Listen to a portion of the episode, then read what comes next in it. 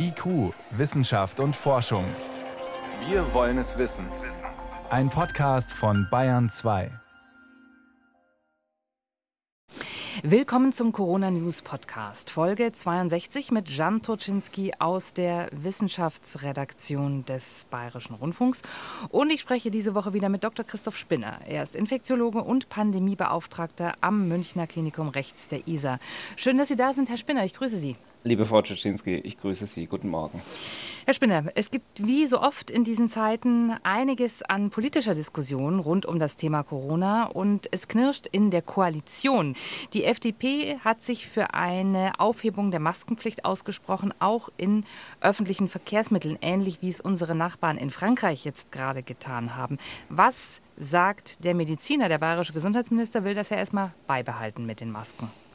Ja, schlussendlich handelt es sich um eine Risiko-Nutzen-Abwägung. Und so wie viele Pandemie-Maßnahmen zu Anfang verschärft wurden, das Ziel war ja, Infektionen zu verhindern, um mit der Infektionsvermeidung Erkrankungen zu verhindern, damit die Überlastung des Gesundheitswesens abzuwenden und einzelne Menschen zu schützen. So hat sich durch die deutlich gestiegene Immunkompetenz, durch Impfungen und Genesung die Situation deutlich verändert. Das Infektions- und Erkrankungsgeschehen ist fast entkoppelt. Wir hatten darüber schon mehrfach in unseren letzten Folgen gesprochen.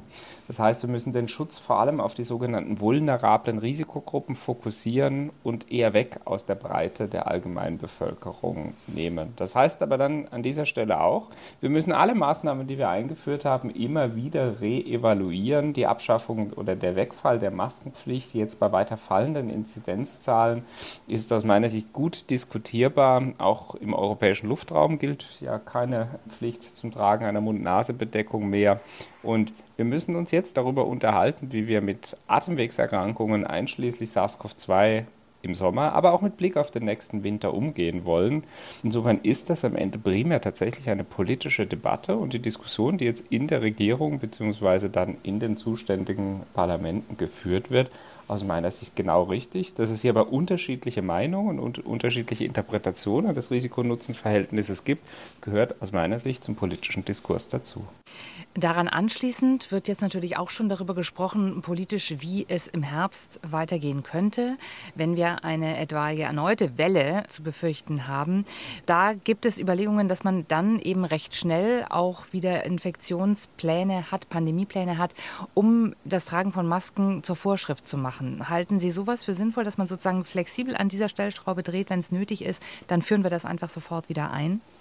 Risiko-Nutzen-Verhältnisse sollten uns natürlich immer erlauben, dass wir wirkungsvolle Maßnahmen zum Schutz einführen. Und ich glaube, gerade mit Blick auf den nächsten Winter ist jetzt unbedingt eine geplante Vorbereitung notwendig. Zentralster Punkt wird aus meiner Sicht eine Booster- oder erneuerliche Auffrischungskampagne, insbesondere für die gefährdetsten sogenannten vulnerablen Gruppen, also ältere chronisch Kranken, wie wir das auch von der Influenza kennen. Wir müssen Instrumente entwickeln, um die Auslastung der Kliniken mit Covid-19 zu messen. Wir müssen aber auch sicherstellen, dass wir in den Kliniken und Altenpflegeeinrichtungen die Übertragung auf vulnerable Personen, gerade in den Höchstrisikobereichen wie in den Hämatologien, also dort, wo Menschen mit Blutkrebs und anderen Erkrankungen unter besonderer Immunschwäche behandelt werden, sicherstellen. Und vor diesem Hintergrund ist die Maskenpflicht eines der wirksamsten Mittel gewesen, um Übertragungen der Allgemeinbevölkerung zu verhindern. Ich glaube, das hat die Pandemie auch eindrucksvoll gezeigt. Wir sollten uns jetzt definitiv eine Art Werkzeugkasten für den nächsten Winter zurechtlegen. Die Maskenpflicht könnte eines der Werkzeuge sein. Hm. Es gibt auch mit Blick auf den Herbst Diskussionen oder Überlegungen, wie man die Krankenhäuser vor erneuter Überlastung schützen kann. Auch die Intensivstationen sind da immer wieder im Gespräch. Wir wissen ja aus der Pandemie, dass es die Sorge gab, diese Intensivstationen, die könnten überlastet sein und man hat einfach nicht mehr genug Platz für alle Patienten Patienten, die ein Intensivbett brauchen. Triage ist da das Stichwort. Jetzt ist die Bundesregierung in Berlin letzte Woche aufgetreten mit einem Gesetzentwurf, wo die Triage geregelt werden sollte. Ganz konkret geht es da um den Unterschied zwischen Ex-Post und Ex-Ante-Triage, also der Frage, kann ich, bevor jemand auf die Intensivstation kommt, entscheiden darüber, ob er eine Behandlung bekommt oder nicht? Oder beende ich die Behandlung auf der Intensivstation, wenn ein anderer Patient kommt, der bessere Aussichten hat, mit dieser Behandlung, bessere Heilungsaussichten hat mit der Behandlung. Es gab sofort Kritik an dem Gesetzentwurf. Es wurde vom Tabubruch gesprochen. Wie sehen Sie das als Arzt? Wie läuft das in der intensivmedizinischen Praxis? Ja, als Arzt glaube ich, ist Triage eine der schwierigsten Herausforderungen, vor denen man überhaupt stehen kann. Denn heute sind wir es gewohnt, dass unser Patientenbetreuungsverhältnis dem einzelnen Individuum gegenüber verpflichtet. Das heißt, der Behandlungsauftrag zwischen mir als Arzt und meinen Patientinnen und Patienten besteht im Einzelverhältnis. Ich bin also bemüht, die beste medizinisch mögliche Behandlung meinen Patientinnen und Patienten anzubieten. Das gilt natürlich genauso auf der Intensivstation. Jetzt ist die Situation einer Triage aus einer Not erwachsen oder erwächst aus einer Not. Zum Glück haben wir sie in Deutschland nicht erlebt, nämlich dass zu wenige medizinische Ressourcen für die Versorgung von Patientinnen und Patienten zur Verfügung stehen. Ganz klassisch kennt man das aus der Lehre des sogenannten Massenanfalls von Verletzten, also großer Unfälle, wo nicht genügend Behandlungskapazität zur Verfügung steht. Oder man kann natürlich jetzt auch im Krieg sehen, wie relevant diese Situation sein kann. Wir konnten sie zum Glück im Kontext Covid-19 verhindern. Gerade die Ex-Post-Triage, also der Abbruch von begonnenen medizinischen Maßnahmen zugunsten anderer Personen mit potenziell höherer Überlebenswahrscheinlichkeit, ist nicht nur medizinisch ein sehr großes Spannungsfeld, sondern gilt auch als Juristen als sehr umstritten, weil zumindest der mögliche Totschlagsverdacht im Raum steht. Ob das alleine durch die Einsetzung von Gremien dann abwendbar ist, es gab ja durchaus Diskussionen, dass beispielsweise drei oder mehr Fachärzte unabhängig voneinander entscheiden sollen, wie vorgegangen wird. Das ist sehr, sehr schwierig. Auch die Ex-ante-Triage, also wenn quasi mehrere Patienten, wie eben beschrieben, um die gleichen Versorgungsressourcen konkurrieren, diese dann nur einem zuzuweisen, ist das Mediziner eine sehr, sehr schwierige Herausforderung. Diese Situation würden wir gerne immer vermeiden, denn unsere tägliche Arbeit besteht heute darin, gemeinsam mit den Patientinnen und Patienten im mutmaßlichen Patientenwille oder idealerweise im Patientenwille, wenn wir ihn erheben können, die beste medizinische Versorgung anzubieten. Und genau das würde durch die Triage in gewisser Art und Weise natürlich ausgehebelt werden. Ich finde es gut, dass sich die Gesellschaft in der Gesamtheit Gedanken darüber macht. Ich sehe aber sehr, sehr viele praktische Implikationsprobleme und hier auch keine schnelle Lösung und würde mir natürlich auch wünschen, dass wir zumindest im Kontext Covid-19 nicht vor dieser Situation stehen werden. Würden Sie sich denn als Arzt wünschen, dass es eine gesetzliche Regelung gibt, vor allen Dingen für die Ex-Post-Triage, wo ja Juristen ins Spiel gebracht haben, wenn man einem Patienten eine Behandlung beendet, die quasi schon stattfindet, äh, dass das juristisch unter Umständen auch wie Totschlag gewertet werden könnte. Da sind sich die Juristen auch nicht einig. Aber würden Sie sich wünschen, dass das gesetzlich zumindest eindeutig geregelt ist, um Ärztinnen und Ärzten juristische Sicherheit zu geben? Also ich denke, die größtmöglichen Anstrengungen sollte die Gesellschaft und die Diskussion vor allem darauf aufwenden, diese Situation zu vermeiden. Denn unser Ziel muss es sein, in Deutschland ein derart wirksames Gesundheitssystem anbieten zu können, dass wir den Menschen im Land die Versorgung anbieten können, die sie benötigen. Und dabei sind wir in Deutschland heute auf einem sehr hohen Niveau. Ich bin mir nicht sicher, ob es gesetzlich ohne weiteres wirklich möglich ist, quasi universell hier eine im Moment vernünftige Regelung zu treffen. Wir sind glücklicherweise auch im Kontext der Pandemie weiter entfernt denn je. Sofern die Gesellschaft diese Entscheidung treffen möchte, und ich sage bewusst die Gesellschaft, und das ist dann keine individualmedizinische Entscheidung mehr, dann muss der Rechtsrahmen für die Ärztinnen und Ärzte mehr als rechtssicher und klar sein, denn von den Ärztinnen und Ärzten würde dann erwartet, dass sie über das einzelne Leben entscheiden. Und ich glaube, das ist eine Situation, in der zumindest ich mich nicht gerne sehen würde. Hm.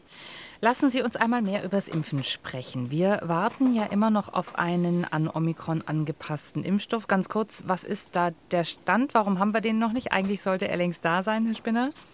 Ja, wir hatten ja schon häufiger darüber gesprochen. Die 100-Tage-Zulassungssprintphase war eine sehr, sehr optimistische Annahme. Bei der Zulassung von neuen Arzneimitteln und Medikamenten, genauso wie Impfstoffen, gibt es natürlich immer etliche Hürden, die noch zu beachten sind.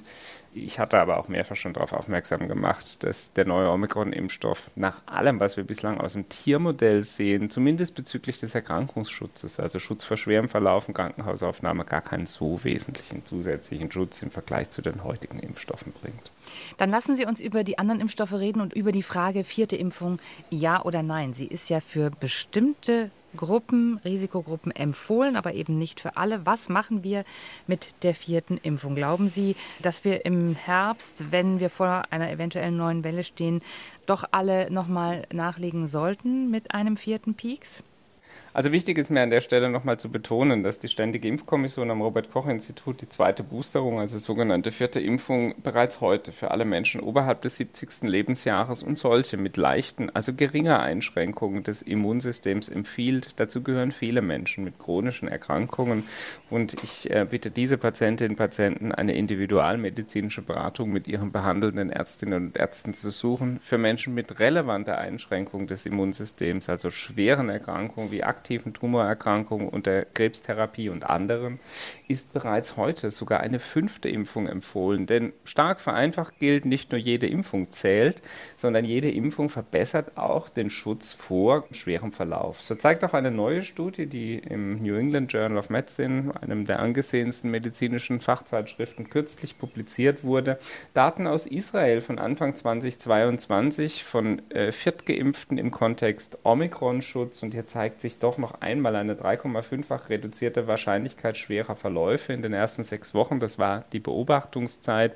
Dort übrigens stabil und nicht weiter abnehmend. Und die Hypothese oder die mögliche Erklärung dabei dürfte so sein, jeder weitere Kontakt des Immunsystems mit dem Erreger sorgt für eine Härtung, für eine Verbesserung des Schutzes. Und gerade die Menschen, die ein höheres Risiko schwerer Verläufe, also ältere chronisch Kranke haben, die profitieren von einer vierten Impfung besonders. Deswegen, wer zu den von der Ständigen Impfkommission empfohlenen Risikogruppen gehört, der sollte aus meiner Sicht, sofern das nicht schon geschehen ist, eine vierte Impfung etwa ab zwölf Wochen nach der Drittimpfung in Anspruch nehmen. Weil Sie es gerade gesagt haben, jeder neue Kontakt mit dem Erreger ist nützlich für das Immunsystem. Könnte es auch sein, dass man sagt, jeder, der geimpft ist und der dann eine Infektion hatte, der also eine Hybridimmunität hat, der ist sowieso schon ziemlich gut gerüstet. Aber wer nicht infiziert war nach der Impfung, der sollte sich auf jeden Fall eine vierte Impfung geben lassen im Herbst? Ja, tatsächlich kann man den Gedanken so nachvollziehen. Wir haben dazu heute noch nicht genug Daten, denn diese Beobachtung können wir ja nur aus dem echten Leben machen. Wir wissen aus England, vor allem aus der Prä-Omikron-Zeit, dass Hybridimmune besonders gut, zum Teil deutlich über ein Jahr, und das war die Beobachtungszeit, gegen Reinfektionen geschützt sind, insbesondere gegen schwere Verläufe. Und wahrscheinlich ist es so, dass die Hybridimmunität, also Geimpfgenesen, dann noch einmal besser geschützt sind als alleinig Geimpfte. Aber genau darin liegt eine der Herausforderungen, Herausforderungen, hier eine allgemeingültige Empfehlung mit gleichzeitig hoher Praxistauglichkeit zu finden, denn man kann in äh, diesen Empfehlungen nicht alle Situationen abdecken und man muss ja auch sagen, Impfungen nützen definitiv, denn die heute eingesetzten mRNA-Impfungen oder wer möchte auch Totimpfstoffe sind sicher. Hm. Das heißt auf gut Deutsch, also die Impfungen schaden auf jeden Fall nichts. Auch das kann man an der Stelle vielleicht nochmal sagen, man kann sozusagen nicht zu viel impfen. Jein, also im Allgemeinen gilt das so, insbesondere wenn die vorgesehenen Impfabstände zwischen vier und zwölf Wochen eingehalten werden. Es gibt ja durchaus einzelne mediale Berichte von Personen, die in einem Jahr bis zu 50 Mal geimpft wurden. Da gibt es dann durchaus Phänomene des Immunsystems, dass zu viel Impfen auch nicht mehr hilft. Aber für die vierte Impfung gilt es so freilich nicht. Die macht Sinn. Da müssten wir jetzt mal ausrechnen, ab wie viele Tage das dann in Intervallen sind. Also wie viel mal hintereinander sich einmal pro Woche jemand hat impfen lassen quasi. Das bringt dann vielleicht noch andere Probleme mit sich. Herr Spinner, lassen Sie uns über Therapieoptionen sprechen. Das ist ja immer wieder auch ein Thema hier gewesen, auch bei uns. Es gibt inzwischen das eine oder andere Präparat, was eingesetzt werden kann. Paxlovid ist sicherlich das bekannteste. Wir kennen aus der Antibiotika-Behandlung sogenannte Breitbandantibiotika also Antibiotika, die gegen mehrere Erreger zu Felde ziehen können. Sowas kennen wir bei den Virustatika, äh, bei den antiviralen Medikamenten noch nicht wirklich. Aber es ist jetzt Kolleginnen von Ihnen gelungen, von der Universität in Ulm in der internationalen Kooperation ein solches Breitbandpräparat zu entwickeln. Können Sie uns mal erläutern, ja, wie das dann funktioniert, wie wir uns das vorstellen müssen? Viren sind anders als Bakterien ja keine lebenden Organismen. Das heißt, es ist nicht so leicht, in den Lebenszyklus dieser Erreger einzugreifen, um sie schlussendlich abzutöten.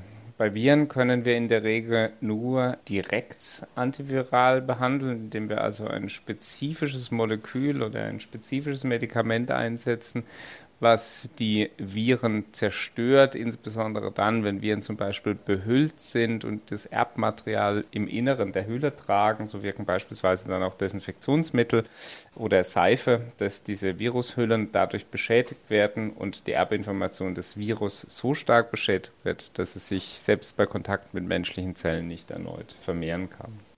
Viren sind immer auf sogenannte Wirtsinteraktionen angewiesen, das heißt, sie infizieren menschliche oder auch andere lebende Zellen und funktionieren diese quasi um, um sich dann zu vermehren. Und hier gibt es die Möglichkeit der sogenannten indirekt antiviralen wirksamen Substanzen. Das heißt, man verhindert dann entsprechend, dass sich diese Erreger in den menschlichen Zellen vermehren können, indem Teile dieses virusspezifischen Lebenszyklus dann unterbrochen werden.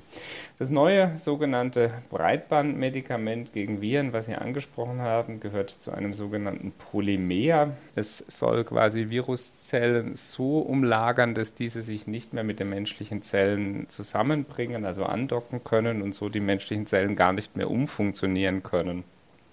Dererlei gibt es übrigens schon einige Medikamente. Häufig äh, verwendet man hierbei sehr, sehr spezifische Targets, also Erkennungsstellen an der Virusoberfläche, wie beispielsweise bei den monoklonalen Antikörpern. Das können aber eben auch breiter wirksame Medikamente sein. Und übrigens kennen wir das auch bei SARS-CoV-2. Erinnern Sie sich, Remdesivir, das erste Medikament, wurde eigentlich zur Therapie von Ebola entwickelt.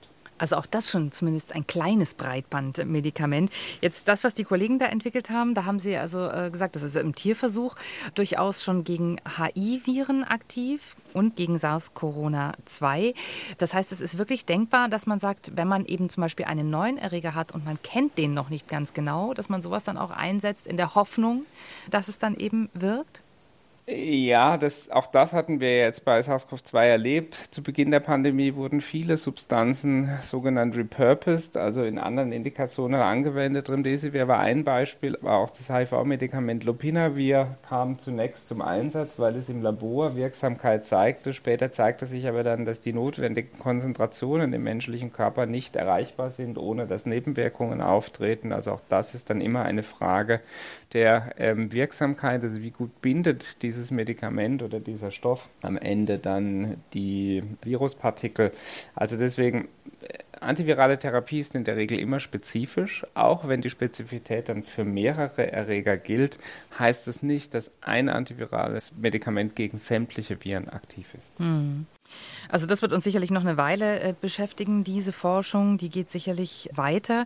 Lassen Sie uns an dieser Stelle, Herr Spinner, nochmal über Long-Covid sprechen. Ähm, ein Thema, das uns sicherlich auch begleiten wird. Der Expertenrat, der die Bundesregierung berät, hat gefordert, mehr Hilfen für Long-Covid-Patienten zur Verfügung zu stellen. Einfach vor dem Hintergrund, dass man sieht, dass es eben doch vermehrt Menschen betrifft. Die WHO hat ja jetzt auch eine Definition der Langzeitfolgen von Long-Covid herausgegeben. Lassen Sie uns noch mal klären, wissen wir inzwischen, wodurch Long-Covid ausgelöst wird, welche Ursachen das hat, diese ja, Autoimmunreaktion? Können Sie uns dazu noch mal was sagen, Herr Spinner? Also auch hierüber hatten wir schon mehrfach gesprochen. Long- und Post-Covid benötigt aus meiner Sicht nach wie vor eine klare Phänotypisierung. Das heißt, wahrscheinlich gibt es unterschiedliche Ursachen, die in einem gemeinsamen oder zumindest vergleichbaren Symptombild münden. Das heißt, Sie hatten es ja eben schon angeführt, es gibt vielleicht eine Art Überreaktion des Immunsystems, also Autoimmunität. Bei manchen Menschen gibt es so etwas wie postentzündliche Erkrankungen aufgrund schwerer Erkrankungsaktivität und starker Aktivierung des Immunsystems. Immunsystems. Auch das kennen wir übrigens von anderen Infektionserkrankungen. Bei manchen Menschen werden wir vielleicht die Genese, also die Entstehung, gar nicht so richtig verstehen.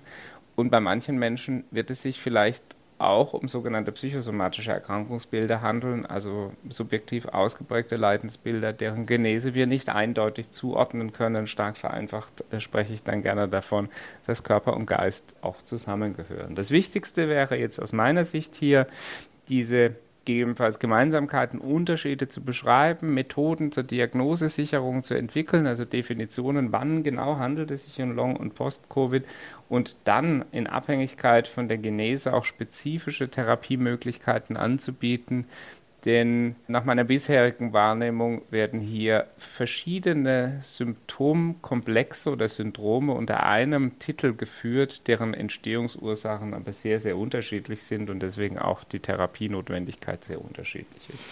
Hm, vor diesem Hintergrund sind auch diese Forderungen nach neuen oder anderen Versorgungsstrukturen wahrscheinlich zu sehen. Also was der Expertenrat möchte, sind verstärkte Reha-Maßnahmen, Ambulanzen, Spezialkliniken.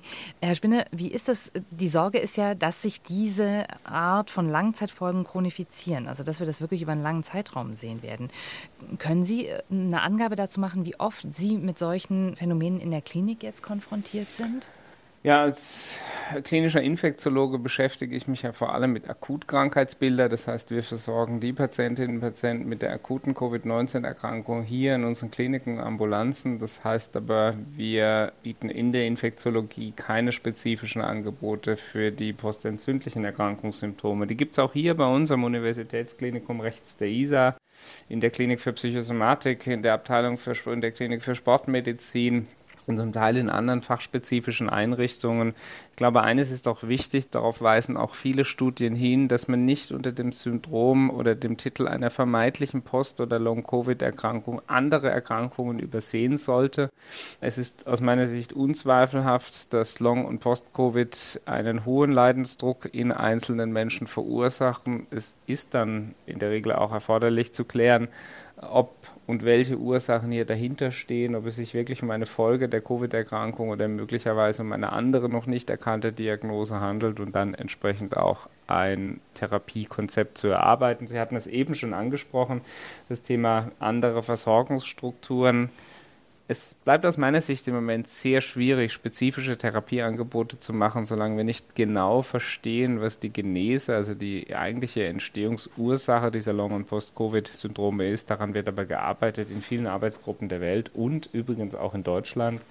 Es wäre sicher auch hilfreich zu verstehen, wie häufig Long- und Post-Covid tatsächlich ist und ob sich dies im Laufe der Pandemie auch weiter verändert hat. Herr Spinner, eine Frage habe ich zum Schluss noch, auch mit Blick auf den Herbst. Es soll ab Sommer eine besondere Informationskampagne gegenüber eine eventuelle neue Corona-Welle. Da geht es dann auch, nicht nur, aber auch ums Impfen. Können Sie sich vorstellen, dass ein großes Klinikum wie das Rechts der ISA sich an so einer Kampagne beteiligt? Was werden Sie machen, um Menschen zu erreichen, sich zum Beispiel auch nochmal zu impfen im Herbst? Also ich glaube, das ist einer der zentralsten Punkte überhaupt. Wir müssen uns jetzt darauf vorbereiten, die Impfbereitschaft im Herbst nochmal gerade in den Risikogruppen deutlich zu erhöhen. Das betrifft eben vor allem ältere und chronisch Kranke. Wenn es das nicht gelingt, dann werden wir nicht nur einen hohen Infektions-, sondern auch Erkrankungsanteil sehen.